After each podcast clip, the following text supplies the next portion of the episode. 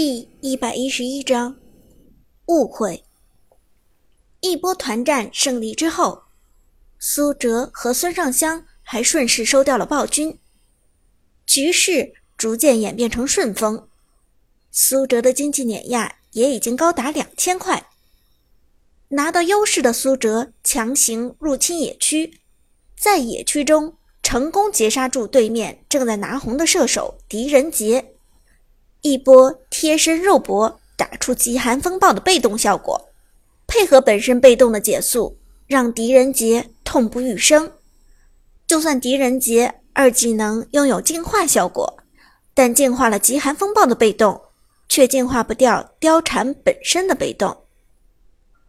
队友们自从认清了苏哲是条大腿，全部紧紧抱住苏哲，无论走到哪。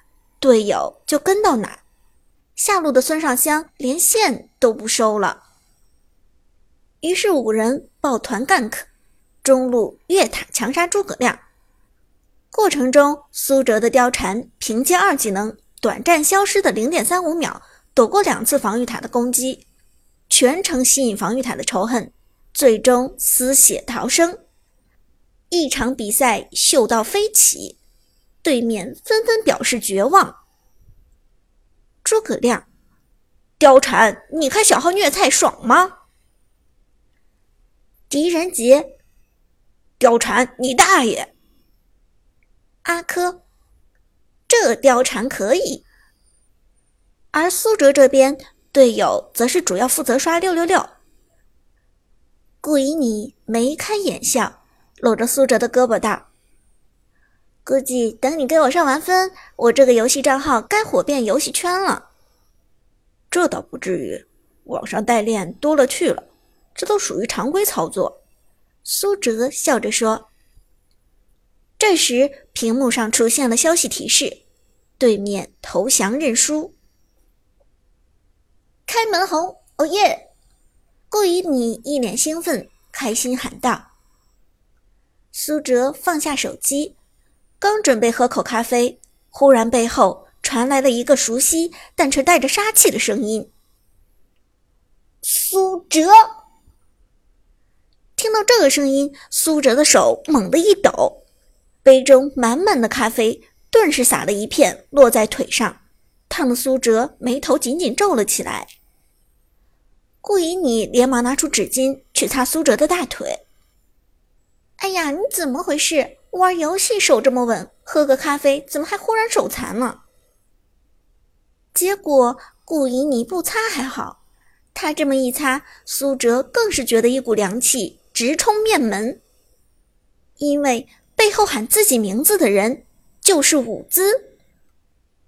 伍兹居然来了，他居然找到这家咖啡馆了，他亲眼看到了自己带顾以你打排位。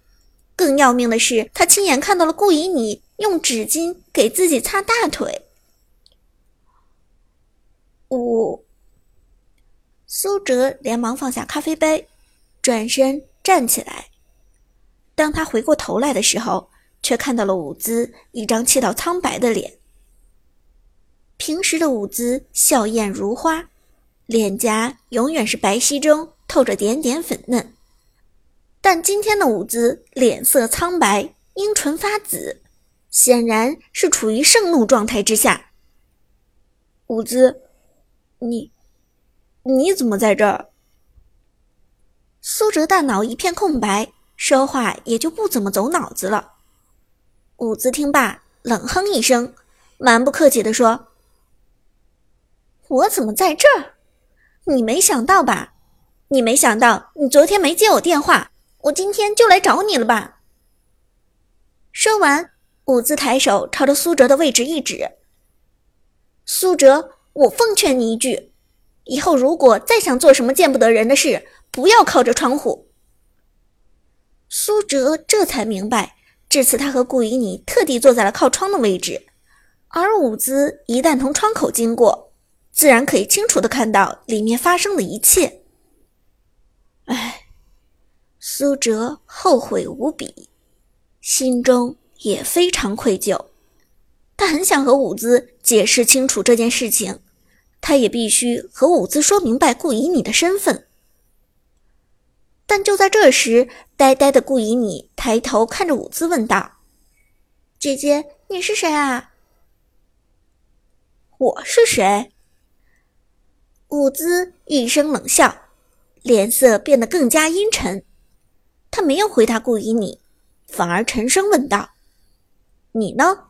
你又是谁？你和苏哲是什么关系？”我，顾以你指了指自己。脑袋里琢磨了一下，他不想承认苏哲是自己的代练，毕竟找代练这件事并不光彩。哦，我是苏哲的女朋友，苏哲是我的男朋友。顾以你笑容满面的说出了一个自以为很完美的答案，完全不觉得这么说有什么不对劲。结果苏哲听完之后，简直要当场给顾以你跪下了。痛苦地说：“顾以女，我跟你有什么仇？你为什么要害我？你为什么要往死里害我？”顾以你完全不知道苏哲为什么如此歇斯底里，挠了挠鼻子问道：“怎么了？她是你姐姐吗？”苏哲一脸绝望的摇头道：“她不是我姐姐，她是我。”但话还没说完，伍兹就打断了他的话。苏哲，苏哲连忙回头看去，却看到伍兹的眼眶泛红。我们什么关系都没有，你听清楚没有？从今天开始，我们什么关系都没有。伍兹咬牙切齿地说，眼泪从他漂亮的眸子里一滴一滴滴在地上。苏哲连忙想去拉住伍兹，低声道：“伍兹，你听我解释。”我，但伍兹却根本不听，转身跑出了咖啡馆。伍兹，苏哲二话不说就追了出去，出门却发现伍兹已经不见了。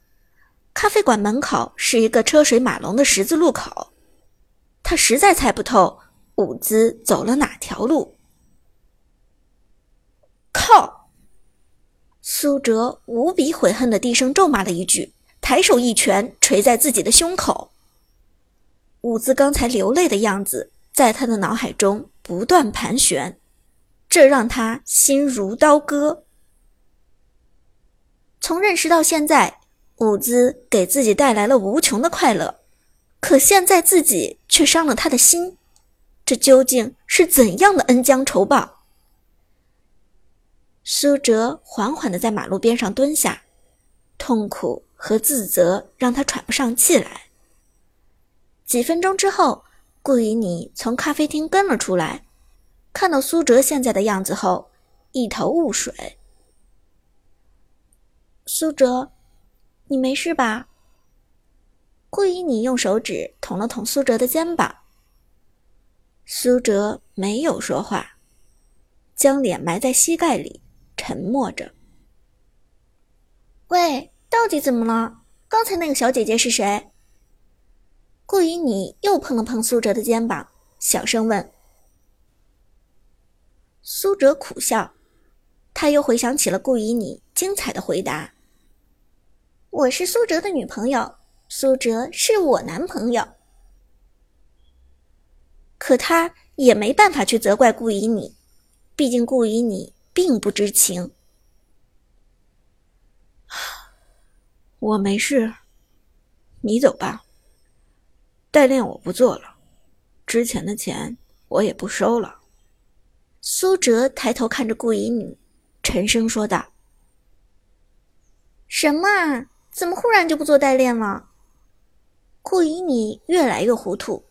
皱眉问道：“不为什么，我不想做了。”苏哲沉声说，站起来就往学校方向走去。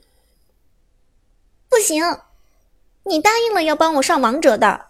再说之前从黄金到钻石这些钱，我可都还没付给你呢。”顾以你大声的说，“还有包夜的五百，我不要了还不行吗？”我现在不想做代练了，我只想一个人静一会儿，安静一会儿，你懂不懂？苏哲终于爆发了出来，他心里实在有太多压力了。爷爷的病情，三个月的期限，伍兹的误会，现在还有顾以你的胡搅蛮缠。平时的苏哲就像是一片平静的海，但现在却终于掀起滔天波澜。顾以你被苏哲吓了一跳，浑身一抖，忽然也哭了起来。你，你凶我干什么？我又没得罪你，我还好心好意的关心你，你就，你就这么对我吗？抹了把眼泪，顾以你转身往咖啡厅跑去。苏哲并没有去追，顾以你走了，他终于能够安静一会儿了。继续在马路边上蹲下来，苏哲静静地看着来来往往的车水马龙。他不知道伍兹现在怎么样了，他更不知道自己该怎么去和伍兹解释。毕竟伍兹亲眼目睹了自己和顾以你在一起，毕竟顾以你亲口承认和自己是男女朋友关系，这两件事情加起来就是铁证如山。是跳进黄河也洗不清的事实。苏哲轻轻叹了口气，波涛汹涌的内心终于逐渐平静了下来。站起身来，苏哲拖着疲惫的身体往学校走去。现在计划全都乱了，他的脑海里空白一片。这是苏哲第一次感受到无助。好像完全不知道人生的路要怎么走。